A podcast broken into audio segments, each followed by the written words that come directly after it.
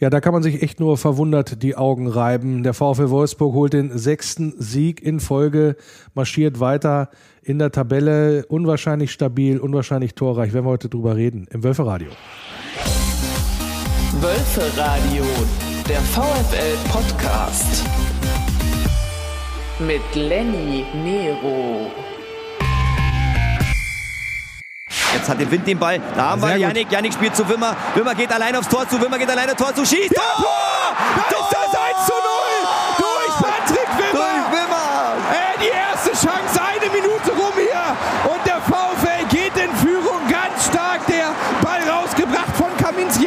Mittelkreis. Und dann ist da Jonas Wind, macht den Ball fest, legt den ab zu Yannick Gerhardt. Und der steckt den durch in den Lauf von Patrick Wimmer. Und der ist schneller als die beiden Freiburger. Ja, Fehlpass da von Flecken. Der VfL holt sich die Kugel Schieß, da. Maximilian. Kurz vor dem Strafraum versucht Arnold mal rechts zu öffnen. Wimmer springt rein. Wind ist ganz alleine vor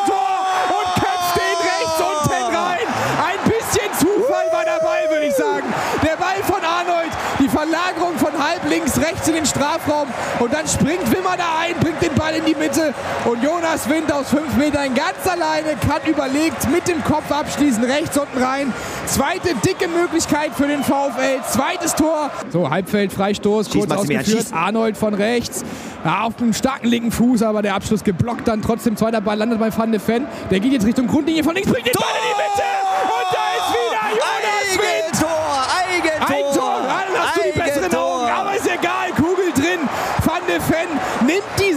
Abpraller vom Abschluss von Maximilian Arnold, halblinke Position, bringt in den Strafraum ein, Richtung Grundlinie, bringt den scharf in die Mitte und dann ist es am Ende auch wurscht, wer die Mauke reinhält. Der Ball ist am. Ende drin, 3-0 VfL. 3-0 VfL wieder. Ja, auch Einzelaktion Wahnsinn. jetzt von unserem Innenverteidiger Migi van der Veen mit dem Strafraum. Ja, setzt sich durch im 1 gegen 1 und spielt den Ball äh, wirklich scharf in die Mitte. Und ja, da ist ihn irgendjemand, der den Ball. Oh, das war das Knie von Jonas Wind, würde ich Bist du sagen. sicher, ja? Ich würde fast sagen, wir sehen jetzt gerade nochmal die Bilder hier in der Zeitlupe und ich hätte jetzt fast geschworen, dass das das Knie von Jonas Wind war. So hat's geklungen am vergangenen Samstag. Wir machen das jetzt mal chronologisch hier, weil so viel passiert ist in dieser englischen Woche, dass wir da mal so vorgehen. Also die Tore gegen Freiburg äh, 1, 2 und 3 wunderbar kommentiert von Jan und Roy im Wölferadio. Und es kann, ich kann schon versprechen als Teaser, es kommen noch viel mehr Tore in dieser Sendung. Und äh, die werden wir natürlich uns auch genüsslich zu Gemüte führen. Aber wir wollen natürlich auch drüber sprechen, über diese ja momentan noch perfekte englische Woche mit elf Toren in zwei Spielen. Wahnsinn. Und ja, da wollen wir natürlich dann äh, auch insbesondere die Fans mal zu Wort kommen lassen. Und einen habe ich mir wieder mal eingeladen hier, weil er sagt, hey, hat mir letztes Mal so viel Spaß gemacht. Diesmal bin ich wieder mit dabei. Oder wenn du, wenn du Bock hast, sag mal Bescheid. Machen wir gerne. Marcel Rotterdam. Grüß dich. Ja, grüß dich, Lenny. Guten Abend. Ja, schön, dass du mit dabei bist. Wir zeichnen auf Mittwochabend. Ähm, Das heißt, wir wissen die Ergebnisse der anderen Spiele nicht und ob es ein bisschen mehr gegeben hat für den VfL als den äh, vorherigen Tabellenplatz. Das hängt ja so ein bisschen von den anderen Ergebnissen ab. Deswegen können wir da nicht mutmaßen. Aber ähm, erstmal so ganz generell. Viel zu lesen war in den sozialen Netzwerken. Vielleicht ging es dir auch ähnlich ähm, oder auch im Wolfsblog.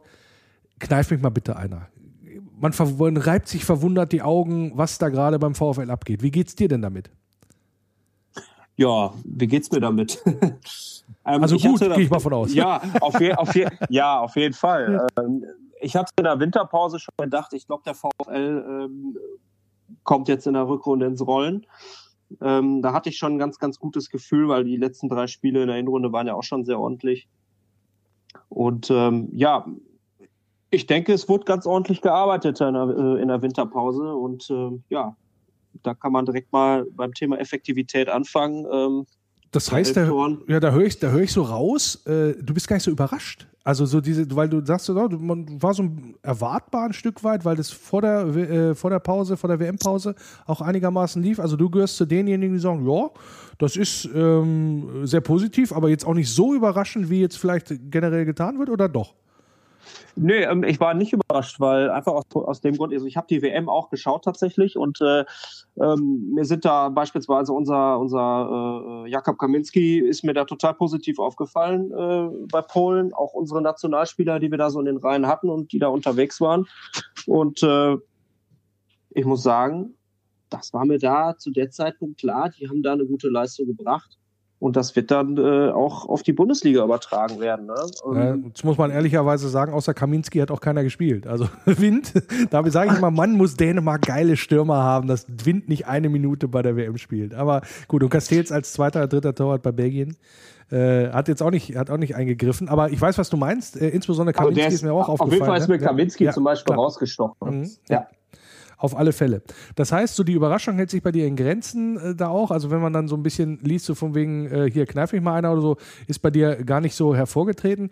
Dann äh, können wir ja einmal auch drüber reden. Wir haben gerade schon die, die ersten drei Tore gehört gegen Freiburg. Wie gesagt, normalerweise Wölferadio äh, arbeiten wir ja äh, eigentlich immer mit dem aktuellsten Spiel, aber aufgrund dessen, dass diese englische Woche so besonders ist, haben wir gesagt, was auch, fangen wir mal vorne an mit Freiburg.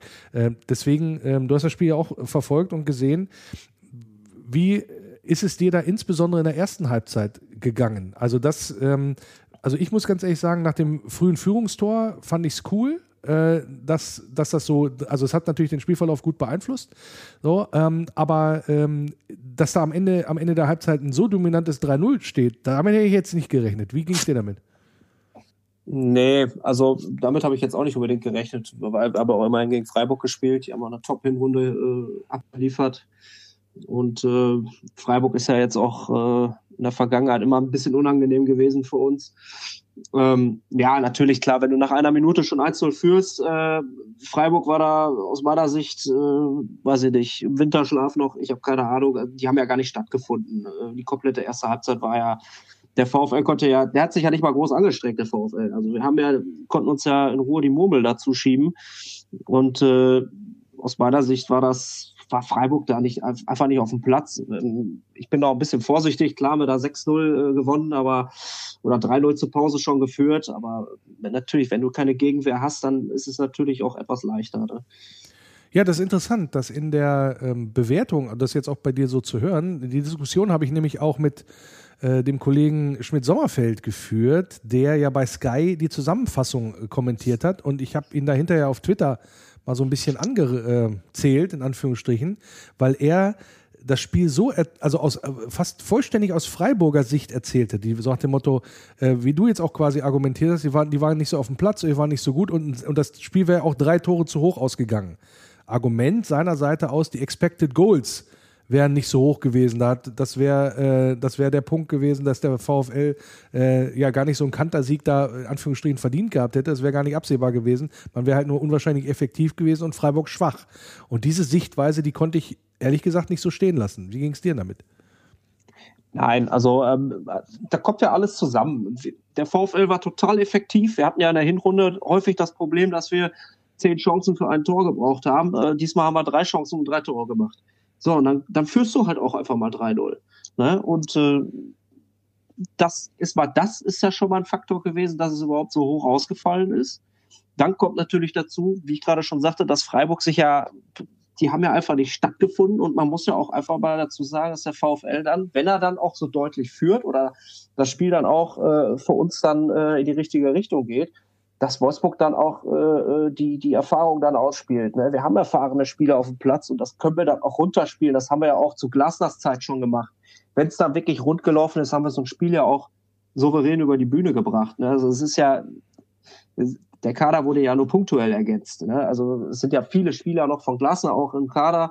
Es ist ja nicht so, dass die Mannschaft nicht eingespielt war. Also das ist, das kann der VfL. Wir haben die Qualität und äh, ich finde, dass wir das äh, jetzt auch sehr, sehr gut runtergespielt haben. Ah, das, ist, das ist interessant, weil jetzt könnte ich natürlich hier als äh, Avocado Diabolo, als die Avocado des Teufels, natürlich sagen, ja, die Spieler, die unter Glasner da waren, größtenteils oder viele davon, die waren aber auch unter Van Bommel und Kofeld da, ja, und damit sind wir fast abgestiegen oder run runtergerutscht in, Anführ ne, in, Anführungsstrichen in der vergangenen Saison, eine Katastrophensaison, äh, die wir da hingelegt haben. Und ein ähnliches Personal äh, haut jetzt sozusagen so eine Leistung raus und zwar en bloc, muss man ja sagen, mit sechs Siegen in Folge.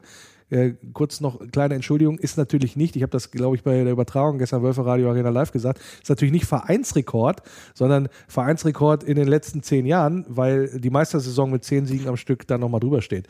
Aber mhm. von, von, ähm, von, von, deiner Wahrnehmung her, ähm, wie, wie, wie, siehst, wie siehst du denn das, dass der, der VfL ähm, da jetzt diesen Entwicklungssprung gemacht hat, ähm, meinetwegen unter Glasner noch okay, dann schlecht und dass dieselben Spieler jetzt wieder gut sind. Liegt es tatsächlich nur am Trainer oder wie muss man sich das vorstellen? Also ich finde, das ist immer schwierig zu bewerten, weil wir sind da einfach nicht nah genug dran. Wir wissen ja gar nicht, was intern da so alles besprochen wird oder worüber gesprochen wird, da alles abläuft, das wissen wir alles gar nicht. Also als außenstehende Person würde ich jetzt einfach mal darauf tippen. Wir hatten das eine, äh, die eine Pressekonferenz von Nico Kovac gehabt, äh, wo ich dann hinterher dachte, oh weia, oh weia, hast du dir, Nico, da gerade einen Gefallen mitgetan? Du hattest ja eigentlich nur Hop oder Top. Entweder geht dieser Schuss nach hinten los, wo er die Spieler da angezählt hatte, ähm, und sich da selber hätte aufstellen wollen mit seinem Bruder, der Spruch. Und oder äh, die Jungs haben es jetzt begriffen und die, die hauen es jetzt richtig raus. Und letzteres war ja jetzt Gott sei Dank auch der Fall. Seitdem äh, ging das stetig bergauf. Dann kann man natürlich auch noch äh, darüber sprechen, ob die, äh, ja, das ganze Theater äh, mit Max Kruse, ob das vielleicht nicht noch doch eine Rolle gespielt hat. Na klar, es hat Unruhe reingebracht, dann kam Ruhe rein ähm, durch die Suspendierung und ähm, ich vermute, dass da einfach äh, sehr viel Unruhe war, dass die Jungs nicht vernünftig arbeiten konnten am Anfang der Saison, dass da einfach zu viele Störfaktoren einfach äh, der Fakt waren. Das würde ich jetzt so als außenstehende Person bewerten, ähm, ohne mich da jetzt groß von den Medien blenden zu lassen.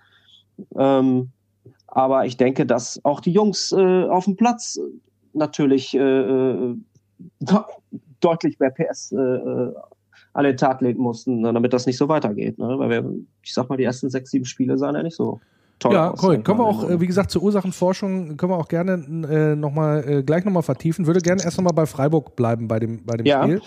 Denn ähm, was auch aufgefallen ist, klar, das erste Tor, super in der Bewegung, meinetwegen Freiburg noch verpennt, noch in, quasi mit dem Kopf in der Kabine. Und dann macht Jonas Wind vorne das Ding megamäßig fest, äh, legt ab auf Yannick, der schickt sofort Patrick Wimmer und dann auch so in der Wahrnehmung, so dass er den angeblich mit, einfach nur mit Glück und mit Pike reingemacht hätte. Nee, der hat den, wenn man genau hinschaut und sie hinter Torkamera bei der Torerzielung anschaut, der macht das mit dem halben Außenriss. Das ist also mega elegant, möchte ich mal sagen. Also der ist nicht nur schnell, geiler Spielzug durch die Mitte, durchs Zentrum und eiskalt abgeschlossen am, am Keeper vorbei. Wenn das ein Bayern-Spieler oder ein Dortmund-Spieler macht oder mittlerweile auch ein Frankfurt-Spieler, dann liegen alle da nieder und sagen, boah, ist der geil. So, wenn das ein Wolfsburger Spieler macht, in dem Fall wie Patrick Wimmer, ja, dann ist es mit Pike und mit irgendwie mit Glück. So ungefähr. Und das äh, finde ich auch mal ein bisschen bemerkenswert. Was ich danach genauso bemerkenswert fand, ist, dass ja Freiburg so ein bisschen ins Spiel kam danach. Also die haben ja danach ein bisschen gedrückt, hatten ja auch zwei Chancen, durchaus ähm, ja, äh, hochkarätige, in Anführungsstrichen, zumindest zwei davon, wo der Ball einmal auch knapp am linken Pfosten vorbeigeht, glaube ich, wenn ich mich richtig erinnere. Und dann mhm, das 2 ja. das 2-0 äh, hat den so den Zahn gezogen. Dieses auch wieder, und da sind wir auch wieder, was so die Bewertung angeht, ne? also der, der Ball wird vorne gewonnen, weil der Torwart so unter Druck gesetzt wird, in, in dem Sinne von Janik Gerhardt, weil die, der, dass er den Ball unsauber hinten rausspielt. Dadurch wird die Kugel erobert. Maximilian Arnold spielt den auch jetzt nicht einfach blind irgendwo in Strafraum meinen, sondern sucht den hinten einlaufenden Patrick Wimmer, der mit einer Sahne Technik ein, mit einer Außenristablage das Ding reinchippt, wo Jonas Wind aus drei Metern das Ding mit dem Kopf nur am Torwart vorbeibringen muss. Das ist eine Weltklasse-Spielaktion gewesen insgesamt oder zumindest Bundesliga-Spitze. So. Und das wird so getan, habe ich auch gesagt. Ja, also, also das Wort brillant habe ich da noch nicht gehört, großartig in der Bewertung. Aber was der Wimmer da im Fuß hatte, das war, das, ja. das ist mega, also was das angeht. Und danach war dieses Spiel aus meiner Sicht eigentlich gewonnen. Weil danach hattest du Freiburg richtig mega im Griff, hast das 3-0 nachgelegt und äh, bist dann damit in die Pause gegangen. Deine, ja. deine, deine, deine Meinung dazu würde ich gerne mal wissen. Ja, äh, ich fange mal vorne an äh, bei dem, was was äh, was dann so bei, ich sag mal, über Dortmund-Spieler gesagt wird und was dann über uns unsere Spieler gesagt wird. Ähm, ich sehe das eigentlich positiv, weil je schlechter die uns reden, desto länger bleiben die Spieler bei uns und desto uninteressanter sind sie. Auch ein Aspekt. Ähm, ne? Also äh, ich mittlerweile kann ich das nur noch müde belächeln, weil wir kennen es ja nicht anders. Ne? Ähm, ich glaube, dass unser Kader äh, von der Qualität her sehr, sehr gut ist. Besser als, als er äh, äh, von den Medien äh, eingeschätzt wird. Und das soll mir ganz recht sein. Ähm, zu, der, zu dem Tor von Patrick Wimmer, ähm, ja, ich meine, so eine Hütte machst du, wenn du Selbstvertrauen hast, ne? Ja, definitiv. So, ja. und äh, dass das ein guter Kicker ist, äh, das hat er letzte Saison in Bielefeld gezeigt. Ähm, das war aus meiner Sicht ein super Transfer, den, äh, den Schmatke da getätigt hat. Er ist jung, der ist schnell. Also, ich weiß nicht. Ähm, ah, alles so richtig gemacht, alles richtig ja, gemacht. Ja, also äh, ein super Flügelspieler, ein gefährlicher Flügelspieler. Ähm, erinnert mich so ein bisschen an Virinja, ähm, nur halt in jung. Und ja, wie gesagt, die, die Hütte machst du nicht, wenn du, wenn du im Abstiegskampf bist. Ja. Deutlich torgefährlicher als Virinja. Ne? Also klar, Virinja äh, ist äh, Legend, Vereinslegende alleine schon, weil er das Ding gegen Braunschweig reingemacht hat. Äh, gar keine Frage. Aber ja. ähm, der war natürlich, also der hatte ja immer Kreide auf den Schuhen. Der war ja der Außenspieler par excellence. Während Wimmer, ja. ich würde den eher vergleichen, also so von, von, der, von der Spielposition her, also wie er auch zwischen die Ketten wuselt, das ist eher so ein, ähm, so ein, so ein kleiner, quirliger Thomas Müller. Also wie der da unterwegs ist, wer die, wie der die Räume sieht und wie der dann auch technisch beschlagen ist. Und da äh, kommen wir ja gleich auch noch zu, wie er den Antritt da macht gegen, gegen Hertha da ja. gestern und da eigentlich ja. mit der Notbremse da abgeräumt wird. Äh, wie gesagt, kommen wir gleich zu. Aber das ist eine, eine Mega-Verpflichtung. Also der VfL ist mit Wimmer ja, besser. Aber auch, aber auch Marco Kaminski auf der linken Seite finde ich, finde ich genauso stark. Der kam natürlich jetzt, äh, über Hertha reden wir ja gleich, der kam natürlich jetzt durch die Leistung von Patrick Wimmer, ist er so ein bisschen untergegangen, fand ich ein bisschen schade. Ähm, aber ähm, ja, natürlich, gebe ich dir absolut recht. Äh, super Verpflichtung. Also äh, der bringt da wirklich Bewegung vorne rein. Äh, aber auch nicht nur er. Ich finde auch Jonas Wind, äh, ich finde, der sieht so unscheinbar aus, aber der ist technisch so stark. Mega. Der ist nicht ja. gerade langsam, der ist nicht langsam. Ähm, ich habe das gestern auch äh, in eine Gruppe reingeschrieben, mal, äh, dass wir sind ohne Fe äh, Lukas Metscher deutlich, deutlich torgefährlicher. Ne? Das ist mir mal so die letzten Spiele aufgefallen. Ähm, Interessante These, ja, weil, wie ja, gesagt, Lukas ja. kommt ja irgendwann wieder und dann, mich, dann, hat ja der Kollege Nico Kovac ein kleines Luxusproblem da vorne, ja. weil Oma Mamouche ja. gibt's ja auch noch, der zentral spielen kann, so. Aber den, ich, den, ich ne? persönlich, den ich persönlich sogar noch stärker finde als, als äh, Jonas Wind. Ähm, also, ja, also ich glaube, im Sturm haben wir keine großen Sorgen, solange sie da vorne die Hütten machen. Ähm, ja, Gerne. Dann, dann, ja, dann, dann, lass ja. uns, dann lass uns auch auf alle Fälle hier bei Wölfer Radio Arena Live nochmal reinhören, äh, Roy und Jan am Samstag, wie die abgegangen sind äh, bei den Toren 4, 5 und 6 in der zweiten Halbzeit. Da hören wir jetzt auch nochmal äh, kurz rein hier im Wölfer Radio, weil das macht einfach nur Spaß. Oh, jetzt war Einwurf, Einwurf, aber schwieriger Fehler. Jonas, Jonas Wind, Jonas Wind alleine. Jonas Wind bricht ja, ab, spielt drüber. Nimmt Felix Mitscher mit ganz links ins ja, Gerhard. Ja,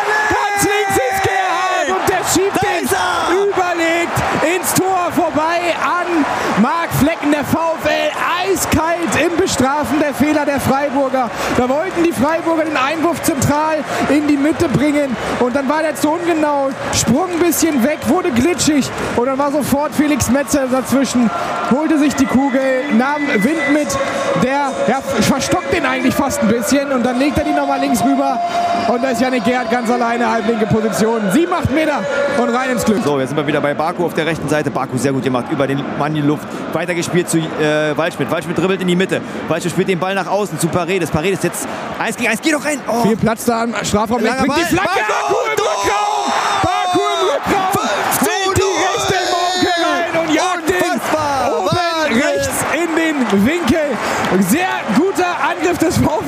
Wieder einmal in diesem Spiel. Erst über rechts Baku, der das ganze Ding selbst auslöst mit dieser guten Aktion da auf dem rechten Flügel auf Höhe der Mittellinie. Luca Waldschmidt hat hier die Möglichkeit gegen den Ex-Verein zu treffen. Er läuft an und schießt links und. unten rein. Schießt links unten rein. 6-0 für die Wölfe hier in diesem ersten Spieltag nach der langen Winterpause. Setzt Luca Waldschmidt den Schlusspunkt. Ja, Jonas Wind mit dem Doppelpack.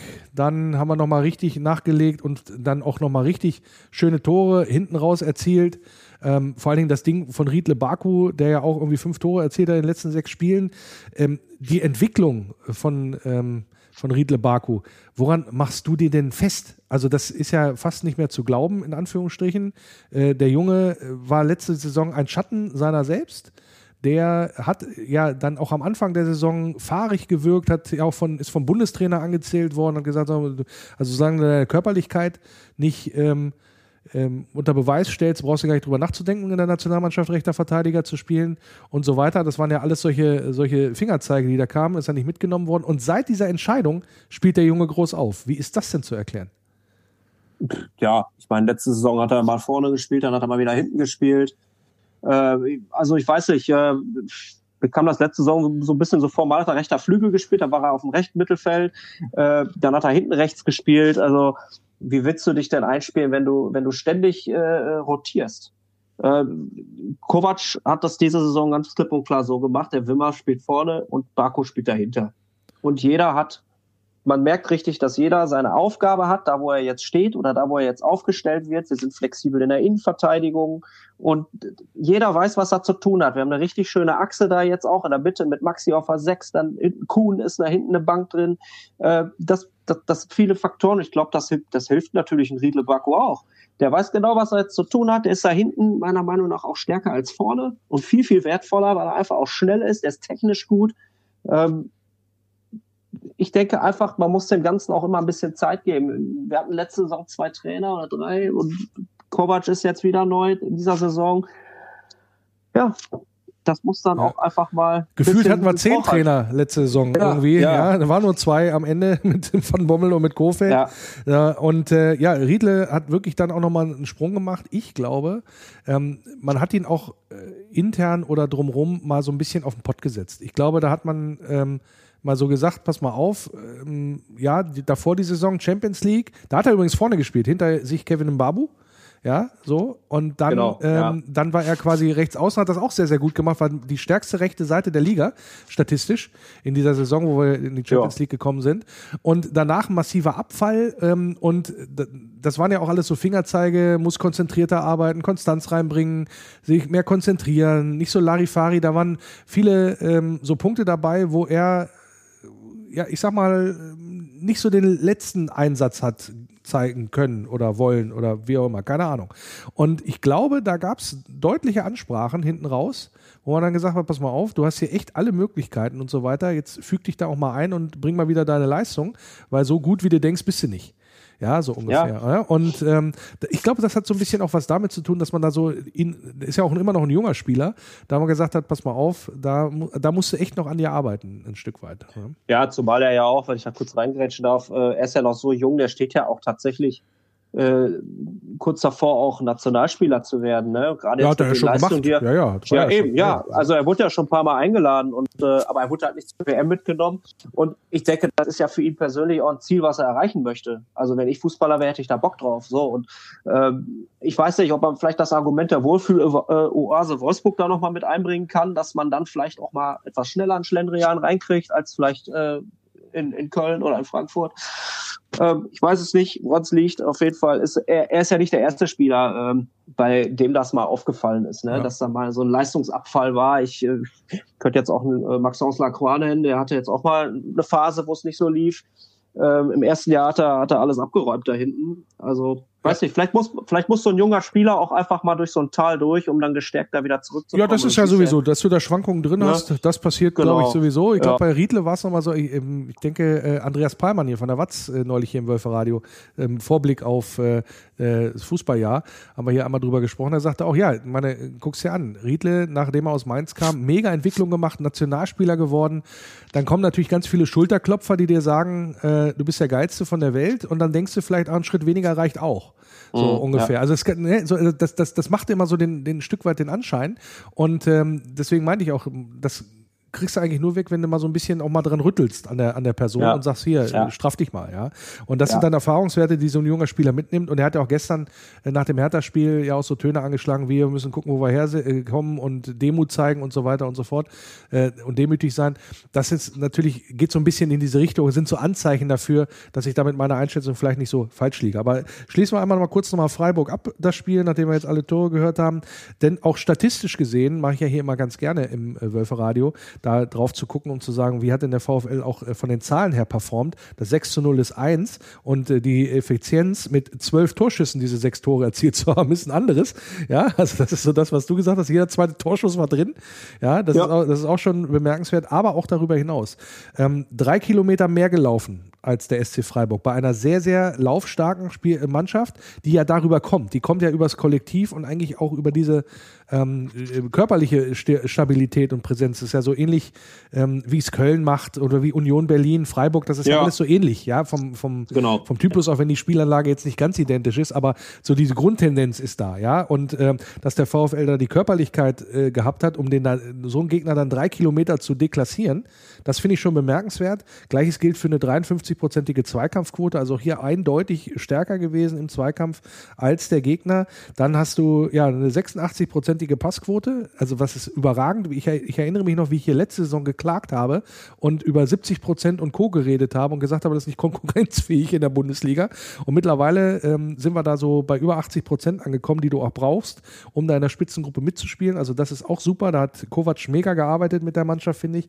Und auch vom Ballbesitz, obwohl du ja lange geführt hast, das führt normalerweise dazu, dass der Gegner mehr Ballbesitz bekommt, weil der ja dann anrennt und mehr investieren muss und du kannst dich ein bisschen aufs Verteidigen orientieren.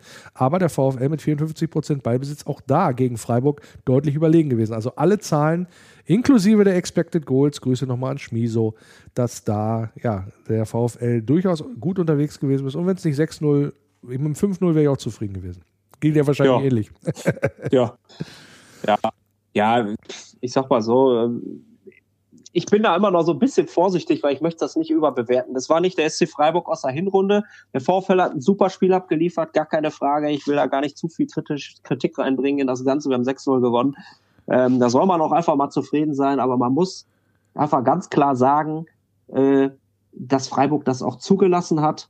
Und äh, wir haben auch äh, gesehen, aufs Hertha-Spiel kommen wir ja gleich noch zu sprechen, dass wenn der Gegner mal ein bisschen Gegenwehr zeigt, dann kommen wir auch nicht mehr vors Tor. Das hat man zum Beispiel gegen Hertha gestern ab, äh, nach der zweiten Halbzeit gesehen, die ersten 30 Minuten äh, bis zur 60., 65. Dann kommen wir dann halt auch einfach nicht mehr so gut vors Tor. Und der Gegner hat es halt einfach auch zugelassen. Und da, das entscheidet ja auch manchmal so ein Spiel.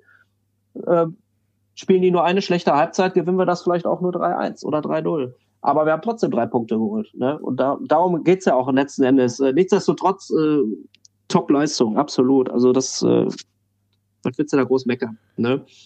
Ja, Super. nur mit einer Sache hast du Unrecht. Wir kommen nicht gleich auf das Spiel gegen Hertha zu sprechen, sondern jetzt. Ja, auch, auch schön, ja. Und äh, würde quasi einmal wieder einsteigen, weil es so schön ist ähm, und äh, weil, ja, wenn man sich da eigentlich auch gar nicht dran satt hören kann. Wölfe Radio Arena Live, in dem Fall Jan und ich, dann äh, gestern vom Spiel gegen Hertha die ersten drei Tore des VfL Wolfsburg. Bitteschön. Ja, da kommt hoffentlich was Gutes bei rum. Mal gucken, wer es ausführt. Da, Wilmer wird es machen, bringt den Ball auf den Elfmeterpunkt. Da ist der erste Schuss. Tor! Und das, das ist gibt's ja wohl nicht. Matthias Swanberg macht das 1 zu 0 für den VfL Wolfsburg. Nach einer Freistoßvariante getreten von Patrick Wimmer. Und da ist es das frühe Tor. Das ist ja total unheimlich, Jan. Das ist wahnsinnig unheimlich. Swanbeck da auch völlig alleingelassen am Elfmeterpunkt. Das war dann natürlich eine klare Variante da, die der VfL sich im Vorfeld ausgedacht hat. Und die Direktabnahme aus der Luft da. Jetzt sehen wir es nochmal in der Zeitlupe, wie Swanberg von ganz hinten, vom langen Pfosten hintenrum ausläuft und so dann eben der Berliner Abwehr und seinem Bewacher da auch davon rennt. Freigegeben ist er. Arnold, kurzer Anlauf und schießt ja! den oben rechts ins Tor. Schießt Tor! den oben rechts ins Tor. Lässt da gar kein keine Zweifel aufkommen. Nichts zu halten da für Christensen. Mit dem linken Hammer haut Maximilian Arnold hier einen raus und macht das Ding rein. Christensen ärgert sich, weil er in der richtigen Ecke unterwegs war. Aber der war so hart und so scharf nach rechts oben geschossen mit dem linken Fuß. Und äh, Yannick läuft schon wieder an und äh, da ist dann nur eine Frage der Zeit, bis der Ballbesitz wechselt und da ist es da. Maximilian Arnold. Der Ball wird in die Spitze gespielt. Da ist Wind allein vom Keeper. Wind, der, der macht den rein! Oben der macht den rein! Der lupft den rein! Ist der kalt, der Däne? Ist der kalt? 3 zu 0 für den VfL Wolfsburg. Die Festspielwochen des VfL gehen weiter. Und das war schon in der Entstehung zu sehen. Du hast es gesagt, die rücken alle vor die Berliner, vergessen den Ball mitzunehmen. Der VfL geht ins Gegenpressing. Swanbeck, der da wunderbar, ich glaube, dann Serda war, unter Druck setzt, reinkommt in den Zweikampf. Deswegen geht er unkontrolliert dahin. Und dann ist es Maximilian Arnold, der den aufnehmen kann, chippt den Swanbeck im Lauf, der verlängert den so fast auf Höhe des Kreises vor der, vom 16er auf äh, Wind auf die halbrechte Position. Und der wartet noch kurz, bis Christensen weit genug aus dem Tor ist. Und dann schippt er den über, sein Landsmann drüber, in die lange Ecke, fast an Pfosten. Und dann steht es hier 3-0. Ja, so hat sich's angehört. Wölfe Radio Arena Live, Jan und ich haben uns ein Stück weit auch die Augen gerieben auf der einen Seite, auf der anderen Seite und so haben wir es ja auch kommentiert über weite Strecken des Spiels, absolut verdient und vollkommen okay, äh, auch in der Höhe letztendlich auch wieder verdient ähm, aus meiner Sicht und alles so, ich glaube, wie habe ich es genannt, ich glaube folgerichtig, dass das so passiert. Also wie der VfL aufgetreten ist, insbesondere, insbesondere in der ersten Halbzeit, Kovac hat ja auch gesagt, ist somit das Beste, was man so gespielt hat in dieser Saison, ähm, auch wieder begünstigt durch ein frühes Tor. Ähm, wie hast du es gesehen? Dein Fazit sozusagen, insbesondere auch von der ersten Halbzeit erstmal. Ja, also was mir, was mir sehr positiv aufgefallen ist, das war auch schon beim Freiburg-Spiel so, dass wir nach dem 1-0 oder nach dem 2-0 nicht aufgehört haben mit Fußballspielen. Das haben wir in der Vergangenheit so häufig gehabt. Ich denke, wieso gehen die denn jetzt nicht aufs zweite oder dritte Tor? Äh, dann fangen die an, 1-0 zu verwalten. Und ähm, ja, die haben einfach weiter Fußball gespielt. Wir haben gespielt, gespielt, gespielt und die Tore sind am Fließband gefallen und wir haben nicht aufgehört damit. Und das fand ich so, so stark. Und dann kommen natürlich auch klar auch so solche Ergebnisse zustande. Ähm, ja, zu den Toren. Erstes 1 zu 0 war, glaube ich, durch äh, Matthias Swanberg. Ähm, wieder eine Top-Flanke von Wimmer in die Mitte, scharf reingegeben. Dann nimmt er den direkt, ja, den trifft er natürlich dann auch super. Ja, einstudierte ja. Variante. War ja ein Freistoß. Ähm, ja, war ein Freistoß, wo, genau. Wo die, wo die ja. beiden, äh, Arnold und äh, Wimmer, die stehen da immer und sowieso zwei wie so zwei Kobolde, die was aushecken. Ja, also der, wenn der Wimmer, ja. wenn der Wimmer sich da sein Zöpfchen geflochten hat und äh, da, äh, da auf dem Platz steht, dann so, so ein bisschen auch so leicht verschwitzt ist, der hat, der hat so was, äh, äh, ich will nicht sagen mysteriöses, aber so, so ein bisschen was, ähm, ähm, wie, wie, wie, sagt man, so ein bisschen durchtriebenes, ja, also so ein bisschen äh, koboldig, ja, was, was das angeht, vielleicht begründet ja. sich durch die Körpergröße in dem Sinne, aber das so, der, der, der hat's faustdick hinter den Ohren, der Patrick, glaube ich, in dem Zusammenhang. Ja. Und ähm, ist ja, hat er dann Kovac hinterher auch erzählt, dass äh, Robert Kovac, der Bruder, sich da auch ein paar Gedanken gemacht hat zum Thema ähm, ja, Standardsituation und dann das so perfekt umzusetzen. Swanberg in dem Fall ja tatsächlich dann gut eingelaufen und das Ding eiskalt versenkt. Den muss man auch erstmal so machen. Ähm, war ja ins Spiel gekommen, weil Felix Metscher ja eigentlich der gesetzte Spieler auf der Position verletzt ausgefallen ist. Hat man aber nicht gemerkt. Überragender Auftritt von Matthias, oder? Ja, top. ähm, ich finde den sowieso nicht schlecht. Also ähm, auch da, äh, Chapeau, Top-Verpflichtung. Ähm, ja, ist, glaube ich, schwedischer Nationalspieler, ist auch noch, ist, glaube ich, auch 24 Jahre alt, ist eigentlich ein Achter, ne? Zentral, gelernter zentraler Mittelfeldspieler. Ja, wie gesagt, es ist, ist also ein Spieler, es läuft, der, läuft zu geschmeidig, wolltest du jetzt sagen. Ja, es, aber auch, aber auch Swan, Swanberg ist ja auch ein Spieler, der kann, kann auch, äh, äh, ich sag mal, eine Art Spielführer übernehmen, sag ich mal. Er kann auch, er kann auch mal den, den gefährlichen Ball spielen. Er ist defensiv als auch offensiv sehr gefährlich und auch defensiv sehr stabil. Also ähm, ich finde, der ist enorm wichtig.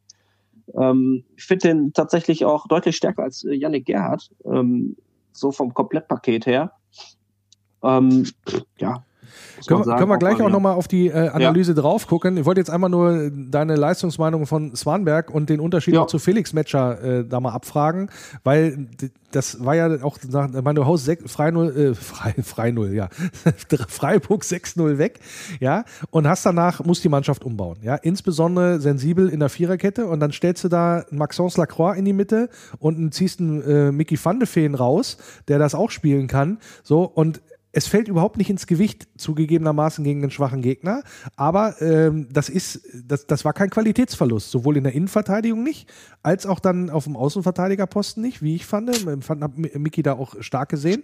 Und im Mittelfeld, wo er dieser gesetzten Dreier-Kombo äh, da mit Gerhard, Arnold und Metscher, jedenfalls äh, maßgeblich verantwortlich für die Siegesserie, da kommt dann Swanberg rein, quasi kalt, wenig Spielpraxis gehabt und macht zwei Assists und ein Tor und spielt so, als hätte er immer gespielt, ungefähr. Wie, wie erklärst du dir das? Weil er gut ist. also er hat du, du setzt ja. die individuelle also, Qualität. Nein, ich du, glaube ne? auch einfach, ich glaube auch einfach, dass, dass unsere Ersatzspieler, wenn sie reinkommen, auch wissen, äh, ich muss jetzt hier liefern, damit ich auch in Zukunft meiner ersten Elf stehe. Ähm, egal, wenn du jetzt gerade von der Bank bringst, die haben alle Bock, die, die, die liefern ab. Die liefern ab. Es läuft einfach. Also manchmal kannst du dir das auch gar nicht erklären. Das, das läuft, wir haben jetzt zwei Spiele gesehen, wo wir elf Tore gemacht haben und äh, es läuft einfach. Naja, wir, wir, wir, sind ja das, das Wölfe-Radio, um zu erklären, ja. warum es läuft oder zumindest genau. eine, eine, eine, eine schwammige Theorie ja. zu entwickeln, was das, das angeht. Mich hat ja auch, ja. Mich, mich, hat ja auch zum Beispiel gewundert, war ich auch sehr überrascht, äh, dass der, dass der Vicky van der Feen da äh, teilweise Spritze auf der Außenbahn hingelegt hat. Äh, Wahnsinn. Also dafür, dass er sonst immer in der Innenverteidigung steht, hat er das da auch sowas von souverän gemacht. Ja, äh, also er kann das spielen. Er hat das auch zu Anfang, ja. als er noch sporadisch eingesetzt worden ist, kann man sich gar nicht vorstellen. Ne? Eigentlich, dass der nicht von Anfang an gesetzt war, aber der hat auch einen Entwicklungsschritt gemacht beim VfL. Ja, total. Und ist, total, war ja am Anfang ja. nicht in der Innenverteidigung gesetzt und war dann, äh, ich kann mich da an ein Spiel, glaube ich, gegen Köln erinnern, war er auf der, auf der linken Seite mit unterwegs. Und da hat man die Geschwindigkeit dann schon gesehen, die natürlich dann, die unwahrscheinlich hilft, auch als Außenverteidiger, da sowohl nach hinten als auch nach vorne dazu zu machen. Und ähm, muss man ja auch sagen, er hat ja mit Kaminski da auf der Seite noch nie zusammengespielt, ja. Und das war, hat man, war so eine Szene dabei, die ich sehr, sehr gut fand, äh, wo äh, Van de Feen vorne rumgetont ist, da Richtung Rundlinie ja. marschiert ist und Kaminski genau, hat ihn ja. abgesichert. Also das ja. war, das, also da war es dann mal sozusagen umgekehrt. Also das, das, das wirkt so ein bisschen, ähm, also es wirkt sehr, sehr eingespielt und egal wer reinkommt, in dem Fall, ob es ein Swanberg ist oder ein Van de Feen auf einer äh, ungewohnten Position und äh, Lacroix, der jetzt auch nicht so viel Spielpraxis hat, trotzdem, äh, unabhängig von der individuellen Qualität, ich glaube, es ist genau das, was du sagst, nämlich die wissen alle, egal wann sie kommen, zu welchem Zeitpunkt, was sie da zu tun haben. Ja. ja. Das ist halt auch eine hohe Laufintensität, die wir haben. Ne? Also ich glaube, wir spielen im 4-3-3, wenn ich mich jetzt recht erinnere. Das ist korrekt. Ähm, ja, ähm, du hast natürlich auch äh, die Achse da in der Mitte, das fängt unten hinten Kuhn an, äh, geht weiter zu Maxi Arnold und dann hast du einen Jonas Wind, der auch extrem viel nach hinten arbeitet. Der macht auch so viele Wege. Und dieses Kollektiv, ähm, du hast eigentlich im Prinzip auf dem Spielfeld, egal in welchem, wo ob du jetzt auf der linken oder rechten Seite bist, ob du eher defensiv bist, du hast immer Dreiecke. Du hast immer Dreiecke bei uns. Da, da läuft jeder für jeden. Und deswegen haben wir auch so viele Anspielstationen und deswegen haben wir auch so viel den Ball gehabt gegen Freiburg und auch gegen Hertha. Ne? Gegen Hertha wahrscheinlich noch mehr. Ich weiß jetzt die Statistik nicht genau, wie viel. 59 äh, Prozent Ballbesitz, kann ich dir sagen. Also noch mal ein bisschen mehr. Ja, als, und ne? das wird wahrscheinlich ein bisschen geschmälert, weil Hertha ein bisschen mehr gemacht hat äh, in der zweiten Halbzeit. Ja, zwischenzeitlich waren es tatsächlich ja. bis zu 79 Prozent Ballbesitz. Also es sind äh, waren, ja. waren, waren zum Teil ähm, Manchester City Wert oder so Pep Guardiola Mannschaftswerte, ja. Das, ne, davon also das ist der, der Punkt, wo wir, wo du gerade die Statistik abfragst. Auch da ja. wiederum ähm, ist der VfL ähm, so deutlich äh, als Sieger vom Platz gegangen, dass man es auch an den Zahlen ablesen kann. Ähm, wir waren nicht so ganz so effektiv, wie es so mit den Anschein hatte. Wir haben 17 Torschüsse gebraucht äh, für fünf Tore. Ja, also gut, sage ich jetzt auch nicht, nö, ist alles cool. Ja. Ähm, bist vier Kilometer mehr gelaufen als der Gegner, also auch wieder hier eine deutliche Investition was auch, was man halt auch merkt, die Mannschaft ist fit und so haben wir ja schon mehrfach auch thematisiert, wo, was einer der Gründe ist.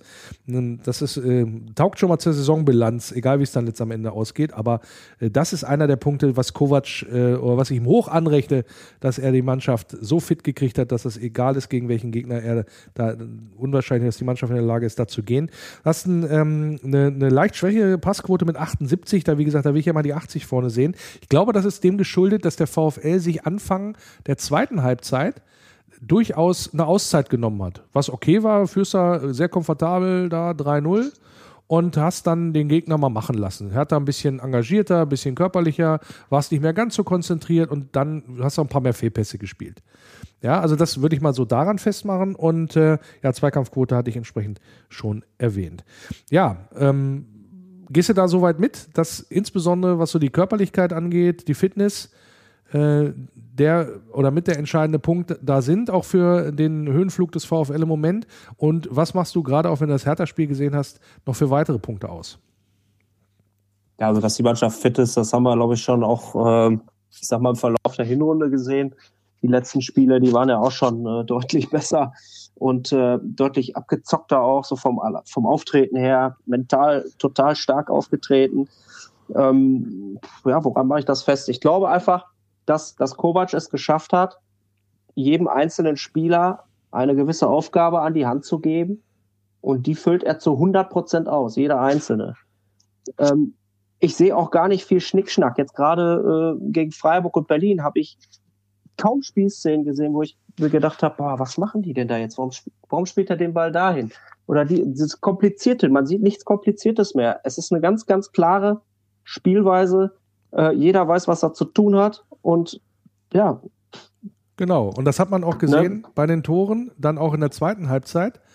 Insbesondere ähm, was das, ähm, also fünfte Tor angeht, ja, mit Omar Mamouche, der ja reinkam und du hast gesehen, wie er dieses ja. Tor machen will, wie er sich da mega durchsetzt und ich habe es glaube ich Graphitmanier genannt, wie er da ja, steht. Den, da, also muss, wirklich, da musste ich gestern auch dran denken. Also wirklich, wirklich bullig, körperlich präsent, äh, stabil geblieben, noch einen ausgespielt zum Ende und das Ding damit Vollspann unter die Latte genagelt, so ungefähr. So richtig eine, ein Tor des Willens und nach dem Motto, ich kann's, ja, also hier, ich zeige ihm mal, was ich so kann. So und das sind alles so so Punkte, auch das äh, das vierte Tor vorher auch sehr sehr gut rausgespielt gewesen und äh, wie das alles geklungen hat, das hören wir uns nochmal an jetzt bei Wölfe Radio Arena Live. Van der Feen setzt nach. Jetzt ist dann äh, Swanberg am rechten Strafraumecke im Eingang. Bedient er am langen Pfosten Riedle Baku. Nee, Riedle, nee, Riedle Baku. Yay! Rede Baku bedient da am langen Pfosten. so ein bisschen der Chipper da in den Rückraum von Swanberg und da hat dann keiner der Berliner mehr mitgeschaltet, sodass dann Riedle Baku ja völlig frei im rechten Halbfeld innerhalb des Strafraums sozusagen zum Abschluss kommt und den Ball in die lange Ecke schiebt, den Innenpfosten noch touchiert und dann hier ja auf 4 zu 0 stellt.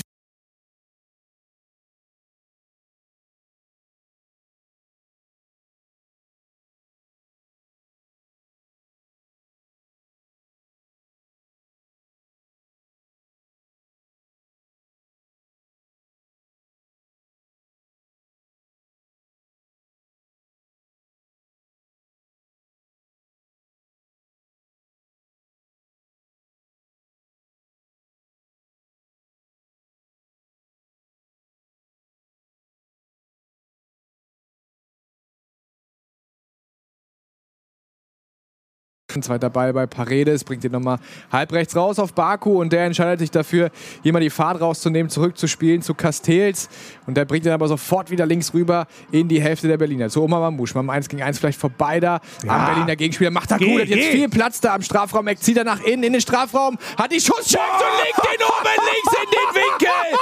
Oma Mamouche. der Oma, mal die, die Oma hat geklingelt, möchte ich mal sagen. Meine Güte, ist das ein geiles Tor von Oma Mamouche. Was für eine Einzelleistung da von Oma, der den langen Ball von Kuhn Castells bekommt, auf die linke Seite auf den Flügel, fast auf der Außenlinie den Ball annimmt, dann zum Tanz bittet, vorbeigeht an seinem Gegenspieler, nach innen zieht, quer rein in den Strafraum, dann nochmal einstehen lässt, leicht links verzögert und dann fast ja, aus fünf Metern den Ball oben links in die kurze Ecke hämmert.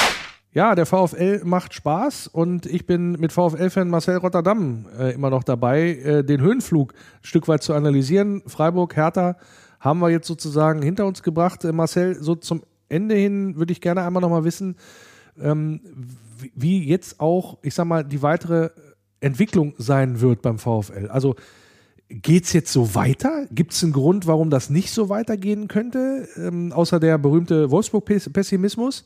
Wir steigen doch noch irgendwie ab, wenn wir jetzt einmal verlieren sollten? Oder ist es, ähm, was ist es? Also wie, wie, was glaubst du, wie sich das dann auch entwickelt mit diesem Lauf, den wir im Moment haben? Also ich glaube, dass wir, ähm, ich bin da sehr optimistisch, muss ich ehrlich sagen, obwohl ich eigentlich in der Regel sehr pessimistisch bin, was den VfL angeht, was das Sportliche betrifft. Ähm, traue ich manchmal dem Braten nicht so ganz. Ich bin momentan wirklich optimistisch, unabhängig von den zwei Spielen, die jetzt waren. Naja, nach sechs Spielen ähm, in Folge traust du dem Braten nicht so richtig. ja, jetzt, mit, jetzt das musst du mal erklären. Nein, jetzt mittlerweile traue ich dem Braten. Okay. Ähm, ich glaube nämlich auch, dass wir Dortmund überholt haben, äh, weil wir deutlich stabiler auftreten. Ähm, ich glaube auch, ich habe auch gesagt, in der Winterpause habe ich auch noch gesagt, ich sage, die Bayern, die werden jetzt auch einknicken. Ich glaube, dass unsere Nationalspieler äh, einen Knacks weg haben. Ähm, das sieht man auch an den Spielen von Bayern München. Ich habe mir gestern im Nachgang noch das Spiel gegen Köln angeguckt, ähm, tatsächlich. Ähm, und äh, auch die Dortmunder waren am Schwächeln. Ähm, ich glaube, die einzige Mannschaft, die jetzt oben da so ein bisschen stabil wirkt, das sind wir und das ist RB Leipzig. Und ich glaube, ähm, dass wir. Frankfurt nicht zu vergessen. ja, Frank mhm. Frankfurt, ja genau, Frankfurt ist da auch noch äh, sicherlich nicht außer Acht zu lassen. Ähm, ich glaube tatsächlich, dass der VfL äh, eine Chance auf die Champions League hat und ich glaube auch, dass wir das schaffen werden, weil ich glaube, dass äh, die Mannschaft mittlerweile so stabil geworden ist, dass wir das auch in der Rückrunde durchziehen. Ähm, wer weiß, wie weit es oder was da am Ende bei rauskommt. Ähm, wir sind ja auch im DFB-Pokal noch vertreten. Das ist richtig. Nächsten Dienstag ähm, bei Union Berlin. Ja, vielleicht schaffen wir da ja auch Einzug ins Halbfinale. Ähm, müssen wir mal gucken. Erstmal müssen wir Union aus dem Weg räumen, das wird schwer genug. Ähm, die sind ja auch äh, relativ ordentlich wieder gestartet am Wochenende. Mal gucken, was da heute Abend so, was sie heute Abend machen. Ähm, also ich traue dem VfL in der Rückrunde alles zu. Ähm, manche träumen ja immer schon sofort wieder von der Meisterschaft, aber da so weit würde ich jetzt nicht gehen. Ich denke, dass die Bayern dann gegen Ende dann doch äh, stabil bleiben, aber ja, das Ding nach Hause fahren. Da zahle ich, ich, gern die drei Euro. Sieben Punkte, äh, ne? also muss man die Kirche auch mal im Dorf lassen. Ja? Also, das, genau, das, ja. also wenn wir sieben oder muss, um Meister zu werden, muss ja dran vorbeiziehen. Also acht Punkte ja. auf Bayern München gut machen in 17 Spielen. Hui, also das ist, also klar, du hast ja einmal noch zu Hause, da könntest du den Grundstein legen dafür, aber wie gesagt, da muss man ein bisschen realistisch bleiben, dass das, ja. ne, also alles schön, träumen erlaubt bei Fans und so weiter. Genau. Wenn man dann ja. aber einen Schritt weggeht, dann muss man mal sagen, ja. da ist es dann deutlich realistischer. Drei Punkte hinter Leipzig, äh, zwei hinter Frankfurt, so ungefähr äh, oder einen hinter Frankfurt. Das sind alles so, so Spiele, die man äh, vorbehaltlich der Ergebnisse ja. ähm, muss man natürlich dann drauf gucken. Das, da sehe ich das dann eher, ja. Also du musst auf alle Fälle vorbei an Union und an Freiburg, ja, was das angeht, weil das ist, das sind die, die, wo du jetzt gerade mit, der, mit dem Lauf und mit den Qualitäten, die du eigentlich hast, den individuellen Qualitäten, eigentlich hinter dir lassen musst. Ob da am Ende dann die Champions League rausspringt oder nicht, das werden wir dann nochmal sehen. Aber ich höre genau. durchaus gefestigt Optimismus bei dir. Auf jeden Fall. Also ich, ich, würde mich, ich würde mich festlegen, wir werden am Ende Dritter. Oh, das ist äh, interessant. Ja. Äh, gut. Ich glaube, äh, ich glaube, wir werden hinter Leipzig auf Platz 3 und vor Frankfurt, die werden Vierter. Naja, und das, Fünfter. Ach, du, gut, das, das meinte. Das, äh, ja. das äh, gut, da, äh, du weißt ja, wird ja alles aufgezeichnet hier im Wölferadio. Da können wir ja, noch mal hinterher also, nach der Saison ja. nochmal noch mal reinhören, ob das denn alles so eingetroffen ist, was du hier prophezeist. Ja. Ähm, Nein, aber, aber man, muss, man muss ja auch klar sagen, wir dürfen uns noch nicht kleiner machen, als wir sind. Ne? Also ähm, wir haben eine super Mannschaft, wir haben eine gute Qualität in der Mannschaft, ich traue denen das durchaus zu. Und vor allen Dingen würde ich gerne einmal nochmal wissen, was darf denn nicht passieren? Weil wir haben ja jetzt schon festgestellt, gewisse Verletzungen, in dem Sinne, jetzt auch Felix Metscher ähm, oder auch Lukas Metscher, nehmen wir die beiden Brüder mal vorne im Sturm, dann kommt Jonas Wind, dann kommt Matthias Zwarnberg, äh, scheinen kein Faktor zu sein. Dann frage ich nochmal anders, was darf denn nicht passieren, grundsätzlich? Kuh Castells darf nicht verletzen. Okay, also du machst es dann an Kuhn fest, tatsächlich auch an dem, an dem Rückhalt. dann lege ich einen drauf, Maximilian ja. Arnold darf sich nicht verletzen, weil der, der, ist, der, der sollte ist, sich, ja? der sollte sich auch am besten nicht verletzen, aber Maxi, Maxi ist ja auch äh, nicht so verletzungsanfällig, wollen wir mal das Beste hoffen. Ähm, wenn sie, ich weiß jetzt nicht, ob, ob der Wechsel von Gilavogi jetzt schon unter Dach und Fach ist. Äh, ich habe da heute jetzt nicht so viel mitbekommen, aber ähm, gut, zur Not hättest du den auch noch für ja. die Sechserposition. Nee, bin ich, bin ich auch nicht, äh, bin ich auch nicht weiter im Bilde, was das angeht. Äh, Linksverteidiger, der scheint zu kommen, der äh, Nicolas ja. Cosar aus Frankfurt, äh, Frankreich.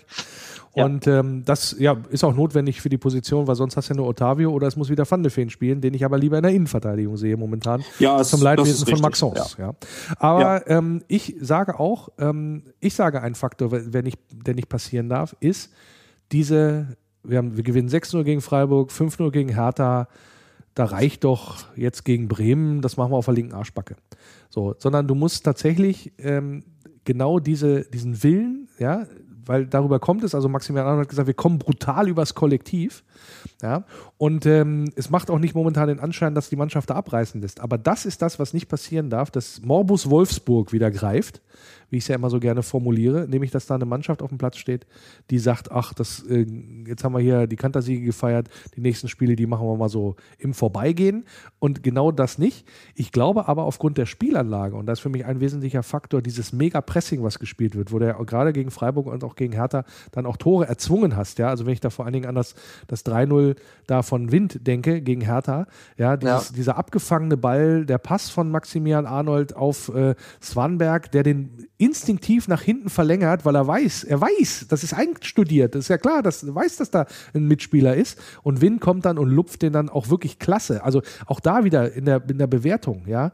Ähm, macht das Ding Marco Reus oder wer auch immer, ja, äh, da von, von den Vereinen, die ich vorhin genannt habe, dann, Dann ist das wird, Weltklasse. Dann ist das Weltklasse, dann wird der dann, also Ja. ich, ich sag's mal so, ich würde einen Kolo Moani, der da ja hochgehypt wurde, hast du nicht gesehen, weil er da äh, drei gerade Spiele bei der WM gemacht hat und einigermaßen bei der bei, bei Eintracht äh, ähm, performt hat, ja, der, der, wird- der, wird gleich zu einem 100 Millionen Einkauf äh, stilisiert, ja, Ja. wo ich dann wo ich dann sage, ey, liebe Freunde, äh, ganz ehrlich, äh, möchte ich gegen Jonas, Jonas Wind nicht eintauschen im, im Nee. Moment. Und das, und das, das, das kommt, da kommt dann ein Spieler beim VfL echt immer schlecht weg, aus meiner Sicht, ähm, oder, oder schlechter weg, wo du normalerweise sagen müsstest, Alter, so ein Ding, so ein Tor, ja, äh, oder auch das Ding von, äh, von Riedle äh, gegen Freiburg, das Ding, was Wimmer gemacht hat gegen Freiburg, den, die Vorlage auf Wind, ja, das sind normalerweise Sachen, die siehst du fünf Wochen im Doppelpass hintereinander, weil die Tore so geil waren. Ja, in, in Anführungsstrichen. Ja, ja, und bei, richtig, ne, und ja. beim, ne, also wenn man jetzt mal das mal vergleicht mit dem, wie der, wie da die Gewichtung letztendlich ist, und das ist einfach, das ist, ich, empfinde ich halt als unfair, weil es momentan, da hast du diesen Leistungsstand und hast einen richtig guten, guten Weg eingeschlagen und hast richtig viel Power und bist momentan, ähm, wie habe ich es gestern gesagt bei Wilfred Arena Live, der heißeste Scheiß der Liga, ja, hottest shit in town. Und dass man tatsächlich diesen Aspekt ähm, ja, noch, noch viel mehr eigentlich auch davon profitieren möchte, was so die müsste, was die Wahrnehmung angeht. Bin ich mal gespannt, ob Ja. sich das so entwickelt. Noch. Also, also dazu würde ich gerne noch was sagen. Also Ja. ich glaube, ich habe sowieso immer das Gefühl, wenn es dann beim VfL immer richtig gut gelaufen ist, dann hatte ich immer so den Eindruck, ich weiß nicht, ob ich da jetzt falsch mitliege, aber dass die Medien dann schon versucht haben, durch extreme Aufmerksamkeit oder durch extreme äh, Berichte äh, uns da so ein bisschen auch aus dem Tritt zu bringen, weil die das gar nicht wollen. Und äh, ist so mein persönlicher Eindruck. Und ich glaube auch, dass wir äh, bewusst diese Aufmerksamkeit nicht bekommen. Wir sind nun mal nicht der beliebteste Verein in Deutschland. Ich, da können wir alle ganz gut mit leben. Und ähm, wir sollten uns doch äh, meiner Meinung nach erfreuen an dem, was wir haben, weil was anderes zählt sowieso nicht. Uns, uns hat nicht zu interessieren, was andere tun oder was andere über uns denken. Wir sollten da eher bei uns bleiben und ähm, von daher alles tutti. Ja, die, die Argumentation, die, die höre ich natürlich öfter, äh, was das angeht und äh, teile sie natürlich nicht, äh, auch wenn wir uns sonst einig sind für äh, was, was äh, die Zuneigung zum VfL angeht. Ich habe das hier schon öfter auch mal erzählt und kann man auch gerne in, in meinem Buch, mache ich noch ein bisschen Schleichwerbung, äh, wer schon eins hat, Trend geht zum Zweitbuch, also ne, die Fußballfibel, wo ich das mal aufgeschlüsselt habe und dann auch die mediale Betrachtung des VfL mal untersucht habe Ja. und dann mit, mal mit reinpacken, reingepackt habe. Das Problem ist, grundsätzlich gebe ich dir recht, wenn du jetzt ein gestandener Fan bist oder ein gefestigter Fan bist, daher sagst du dir auch, lass sie doch labern. Ja, so ungefähr. Ja. Äh, oder wie es im Wölferadio-Lied heißt, ne, lass die anderen reden, ist doch egal. Das stimmt zu einem gewissen Punkt. Also wenn du Fan bist, ist das auch so. Dann sollte dich das nicht anfichten, äh, anfechten, außer dass es mich tro trotzdem anficht. Aber ich kann verstehen, Ja. wenn einer sagt, äh, ist mir egal. Was aber das Problem da ist, ist das Thema ähm, Vereinsentwicklung, also Weiterentwicklung und dem Punkt, dass du ja auch neue Fans gewinnen musst. Also irgendwann musst du ja mal auch zum Beispiel einen Generationenwechsel herbeiführen und so weiter und so fort. Wenn du aber von den von den Leuten, die ständig über Fußball berichten oder das thematisieren oder was weiß ich was, immer vorgehalten bekommst, ja, und damit rede ich jetzt nicht hier von, ähm, von, von der Region, wo ja sogar die, äh, die Wolfsburger Nachrichten, Schrägstrich Braunschweiger Zeitung, ähm, haben wir ja nach, beim Pokalspiel oder im Umfeld gesehen, eher nicht V- äh, VfL-positiv äh, sich da orientiert, selbst im Erfolgsfall. Ja, Und aber ich meine eigentlich eher so dieses Überregionale. Wenn du dann tatsächlich immer vorgehalten bekommst oder auch gesagt bekommst, ah, VfL ist irgendwie doof, der kann noch so geil Fußball spielen, beziehungsweise wenn er geil Fußball spielt, so wie jetzt, dann wird das so als, ja, da war der Gegner irgendwie schlecht. Ja, ähm, eher, versucht man es eher noch so darüber zu ziehen oder das waren Tor, drei Tore zu hoch. Das sind ja alles negative Konnota- Konnotationen. Du könntest das ja auch viel positiver und geiler verkaufen. Boah, ist der VfL geil unterwegs im Moment. Und das passiert relativ wenig und ich glaube, das führt dann dazu, dass du dich, wenn du überregional dich für den VfL zumindest mal interessierst und nicht gleich die Plastikclub-Schublade aufmachst, dass du dann hingehst und sagst, naja, aber so richtig, nee, dann zieh ich mir doch lieber ein Frankfurt äh, Trikot über, weil wenn ich das im Fernsehen gucke, da geht ja sogar der, der Kommentator ab und sagt, was das für ein geiler Club ist. Ja, und der ist, der arbeitet nicht bei Frankfurt TV, sondern bei RTL. Ja, Ja. und das, und das sind halt alles so Punkte, die da einen großen Impact haben aus meiner Sicht und den man nicht unterschätzen darf. Und das ist einer, einer der Gründe. Wir haben auch genug eigene Fehler gemacht, sage ich an dieser Stelle auch immer, was so die Wahrnehmungsentwicklung des VfL angeht. Aber ich glaube, dass ganz, ganz viele Punkte da auch in der in der Wahrnehmungstransportation stattfinden, die den VfL schlecht aussehen lassen, selbst im Erfolgsfall. Und das Ja. Wenn wir das nicht anprangern und immer wieder und den auf den Sack gehen und auch diese Diskussionen auch führen, ähm, dann wird sich daran auch nichts ändern. Ja, also es, ein Beispiel, dann bin ich mit meinem langen Monolog hier auch zu Ende. Ein Beispiel ist ja äh, sehr, wo ich das ja auch gerne mal anführe, ist äh, Sport 1, ja, die dann auch insbesondere der Champions League Saison, die haben mich auch ein paar Mal eingeladen, dass ich da bei dem Fan Talk damit äh, dabei sein kann Ja. und auch mal so die Mhm. Wolfsburg-Sicht da vermitteln, ja, was, Ja, was das angeht. Äh, da, da ist dann zumindest eine, eine Affinität da, ja, also im Sinne von, ja, dann lass mal hören, was, was ist denn bei euch so interessant oder so. Also da, da, da ist dann zumindest ein, ein Grundinteresse dann mal da, was ich mir in der, in, der, in der Breite dann letztendlich auch mal wünschen würde. Ja, und nicht nur, nicht nur punktuell. Und deswegen, ja, fa- fand ich das ganz gut. Oder jeder, der irgendwie die Möglichkeit hat, muss ja, muss ja nicht ich sein, aber jeder, der irgendwie die Möglichkeit hat, da ähm, auch öffentlich ähm, zu agieren ähm, und zu, auch zu transportieren, ey, der VfL ist ein cooler Verein. Und äh, das ist nicht so, wie er immer, immer denkt, ja, sondern da gibt es ganz, ganz viele geile Aspekte, bis hin zu Traditionsaspekten, die wir ohne Zweifel haben. Das sind alles Sachen, Ja. die da eine Rolle spielen und die ähm, gerne auch noch offensiver von uns allen Appell, ne, Call to Action heißt es ja auf Neudeutsch, gerne auch dann so vertreten werden können. So, Lenny Ende. hat, er lange, hat, er, hat, er lange, hat er lange gelabert, ich weiß. Aber das, Alles, äh, alles gespeichert. merkst, merkst, merkst, merkst, äh, liegt mir ja am Herzen, was das angeht. Ja, merke ich. Äh, Genau, aber ich, genau. ich kann dir da, ich kann dir da äh, zu, zu 95 Prozent definitiv zustimmen. Ich denke aber auch, dass wir da in dem Punkt, äh, ja, ich meine, wir, wir bieten auch hin und wieder immer genug Angriffsflächen. Ne? Ich sag Korrekt. mal, es fängt, Korrekt. es fängt, es fängt bei den Zuschauerzahlen an. Da verstehe ich dann auch irgendwann, dass einem dann auch die Argumente ausgehen, dass man dann nicht immer das alles auf den Schichtdienst schieben kann äh, bei bestimmten Gegnern, die dann dann kommen. Ja, Also, es, es ähm, geht nicht, dass wir nicht ausverkauft waren jetzt in keinem Heimspiel der bisherigen Saison. Mit den Leistungen am Anfang okay, aber äh, Ja. kann ich nachvollziehen. Aber mittlerweile, also das, das, das ist nicht nachvollziehbar. Ja, VfL hat die Preise nicht erhöht oder sonstiges. Äh, Ich glaube, das, also müssen wir, können wir an anderer Stelle nochmal auf, auf Ursachenforschung gehen, woran das liegt, ähm, weil das ist, glaube ich, nicht nur, äh, was, was das Thema VfL angeht. Ich glaube, im VfL oder in Wolfsburg schlägt es halt zu Buche, weil du eine geringere Grundgesamtheit hast an, an Leuten. Ja, so. Und wenn du da dann ganz viele noch hast, die auch Nachwirkungen von Corona oder Fußball frustriert sind wegen der komischen WM in Katar oder weniger Interesse, Interesse haben, dann schlägt sich das natürlich mehr nieder als jetzt in so einer Metropole mit 600.000 plus Einwohnern, wo, wenn da 10.000 wegbleiben, dann kommen halt 10.000 neue. Ja, Ja. so nach dem Motto. Ja, ich sag mal so, also ne? ich sag mal, ja, ich sag mal, die Einwohnerzahl, die kann ich natürlich als Argument nehmen. Das Problem ist, wir waren ja auch vor Corona schon nicht ausverkauft. Da hatten wir auch schon gegen Manchester United ein Heimspiel und ich weiß nicht, wie viel da waren. Ich meine, glaube 27, 26.000 Zuschauer. Ja, mehr gehen auch nicht rein international, ich Stimmt, äh, stimmt. äh, Dann, dann waren es noch, dann Ja. sogar tatsächlich noch Ja. weniger. Also es war nicht ausverkauft. Ne? Da dürfen ja glaube ich noch 4.000 weniger rein dann. Ähm, ja, wie gesagt, ich glaube. Also wir haben da ein Thema. Da, du hast du vollkommen recht. Ja, ne? Ja. Also wir haben da ein Thema, was wir auch angehen, was der Verein ja auch angeht, äh, in Anführungsstrichen. Ähm, und äh, das ist halt auch etwas, wo ich sage, da sind, da sind eigene Fehler auch gemacht worden über viele Jahre. Ähm, aber ähm, wie gesagt, das, das ist eine eigene Sendung, mein Freund. Ja, ich habe ich hab mal Interesse halber, ähm, um das nochmal kurz einzugrätschen, ich hatte meinen Vater mal gefragt, der ist ja kein Wolfsburg-Fan. Ich habe gesagt, ich sag, wie war das denn damals? Ich war ja damals acht Jahre alt, wo der VfL aufgestiegen ist. Ich sag, wie wurde der Ver- Verein denn gesehen damals, wo der Verein in die erste Bundesliga aufgestiegen ist? Da, damals war es ja ein eingetragener Verein noch.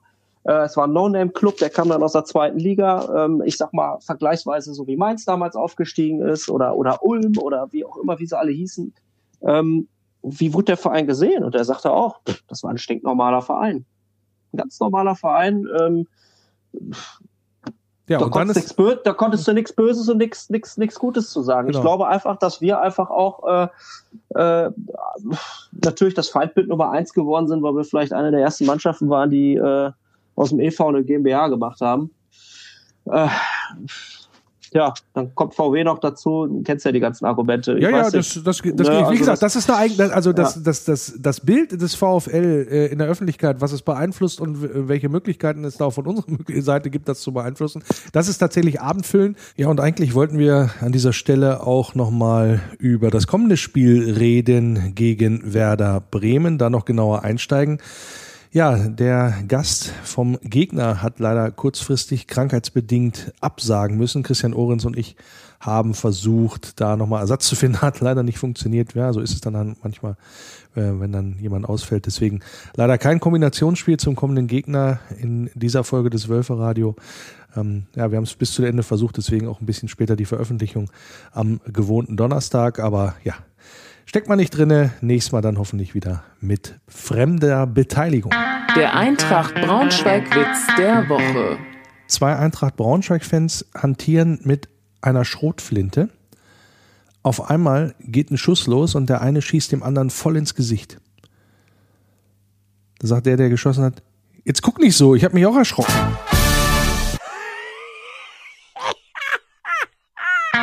Der VfL Podcast.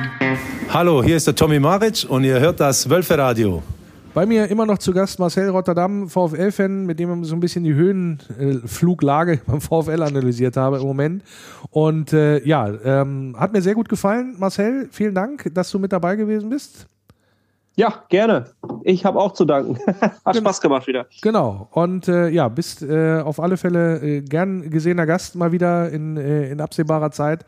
Ähm, genau. Hoffentlich läuft es dann weiter so gut und dann müssen wir natürlich nochmal überprüfen, ob du so richtig gelegen hast mit deinen Einschätzungen.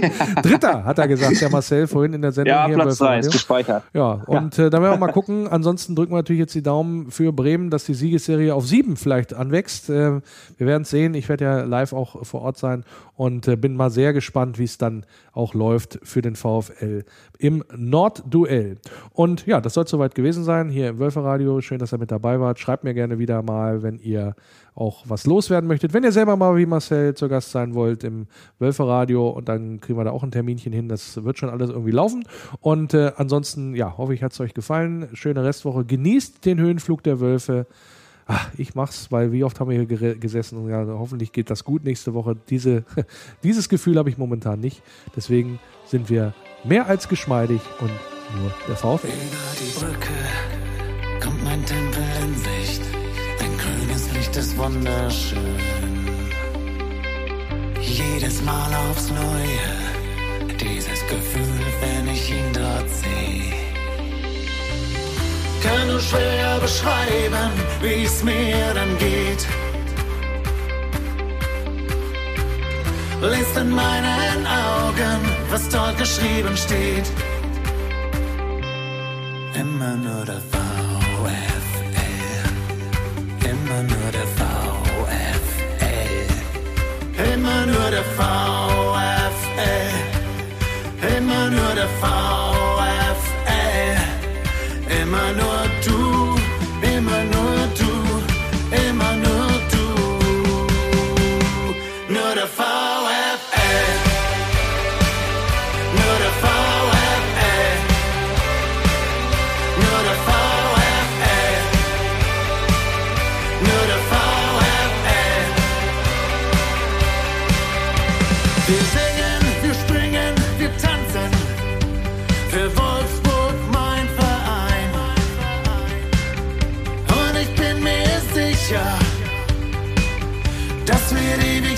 sein. Lass die anderen reden, ist doch egal. Wir stehen zusammen, als wär's das letzte Mal.